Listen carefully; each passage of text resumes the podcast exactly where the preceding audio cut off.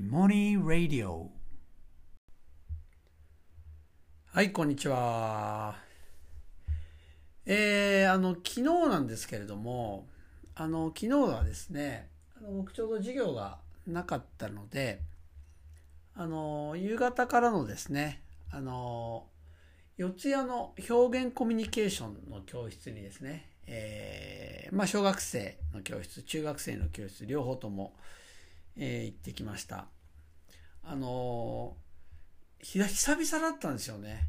はい。その教室に土曜日の方の教室に行くの久々だったんですけれどもいやほんとねやっぱ表現コミュニケーションいいですね。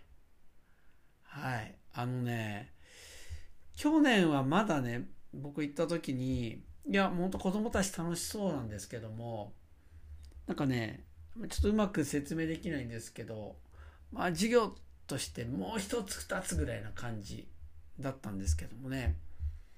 いや本当素晴らしかったです。あのまずねもう子供たちがもう本当にいい表情。めっちゃ楽しいんだと思いますね。楽しいしなんかね絆があるんですよ子供同士に。であの芋芋のもう本当にいわゆる文化ですね。とにかくもう理由とかじゃがあってとかじゃなくもうとにかく周りをもう受け入れる。その子のありのままをもう受け入れるっていうことがもうね子供同士の間で当たり前に起こってるんですよ。本当に素晴らしい。でまずねもうそもそも小学生の教室にまあ最初行ってで、まあ、久々だったんですけどあのみんな知ってるんですよ僕ね。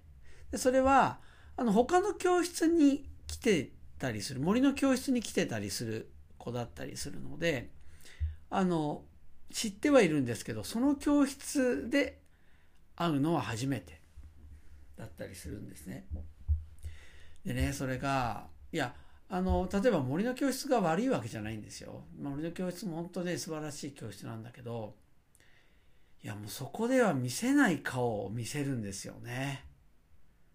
はい。で特にねまあ芋芋っていうのはまああのみんながみんなじゃないけれどもまあね心に傷をね負った子とかもねたくさんいます。ね。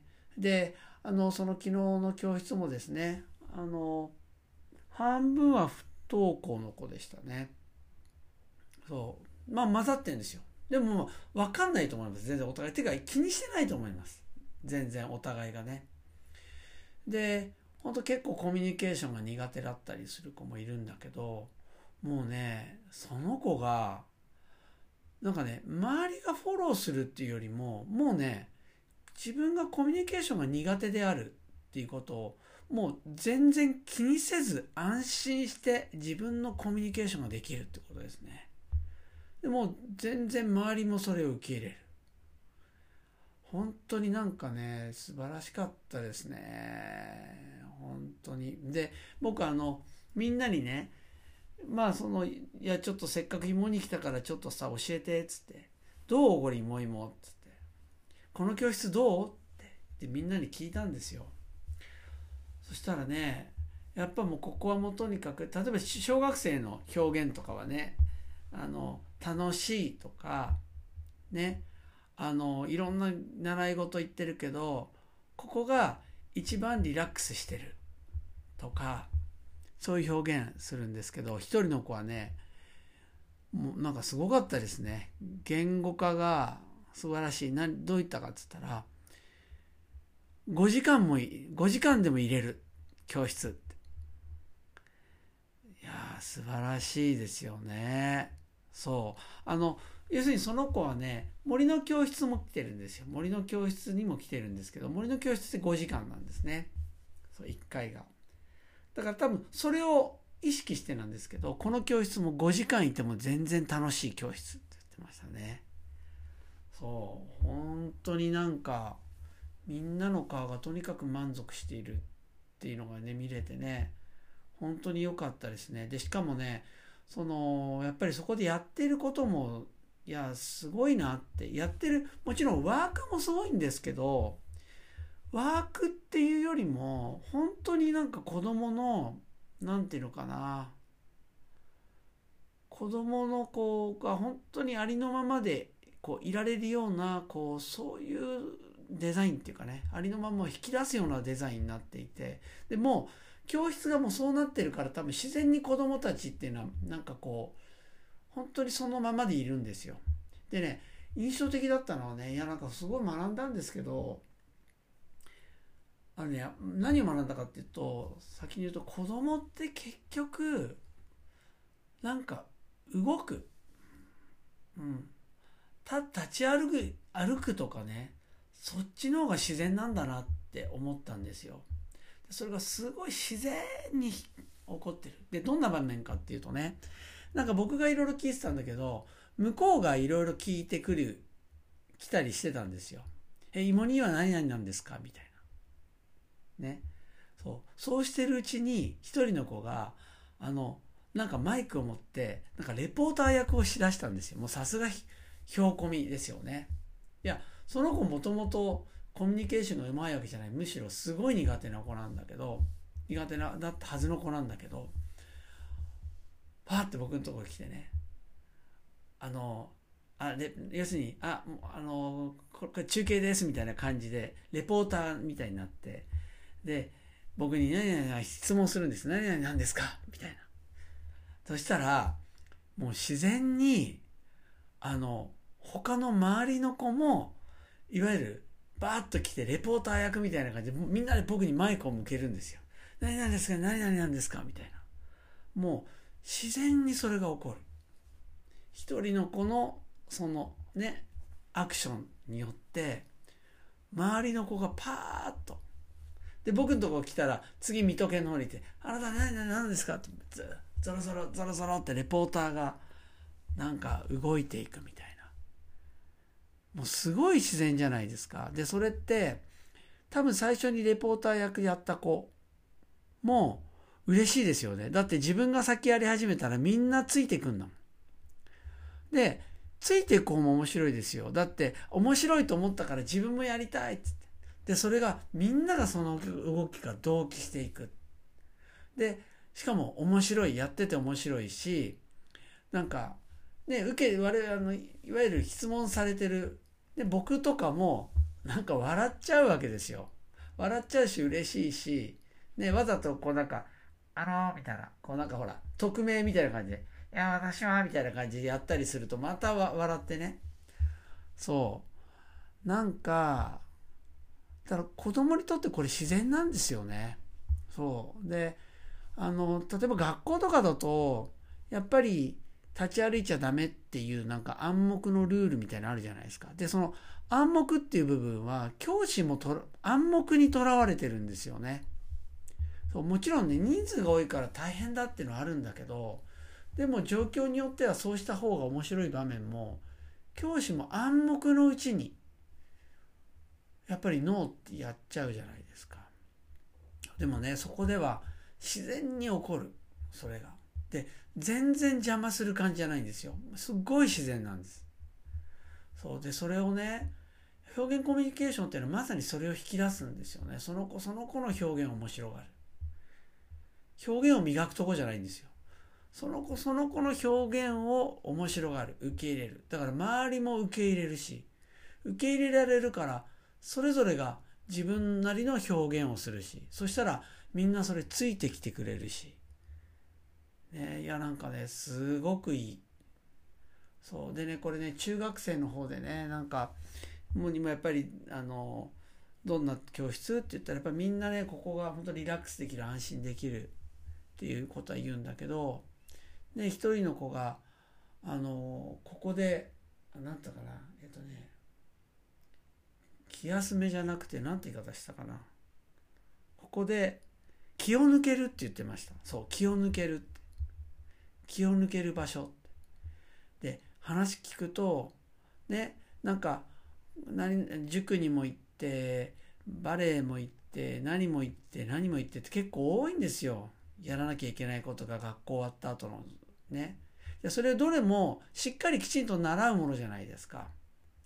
そう。でも、ここの芋芋っていうのは、ね、気を抜けるって言ってましたね気を抜けるって、まあ、つまり自分でいられるってことなんだけどでもみんなそう言うってことはね今の子供たちって本当に我々が良かれと思ってね大人が良かれと思ってこれもやらせてあげようこれもやらせてあげようってすることにねするから何にもしないで自分でいられる。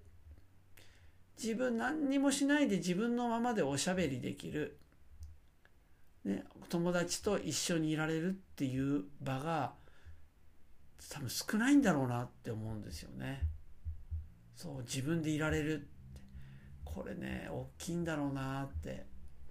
そうだから僕らがね子供だった頃もしかしたら当たり前にあったものが今の子たちって実は我々がね積んじゃってるかもしれないです。そういう機会を。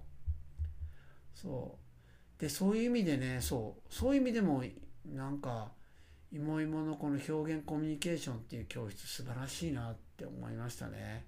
そう。でね多分ねこの教室が多分今すごくこうほんとどんどん変わってものすごく良くなってるのはやっぱね覚悟だと思います。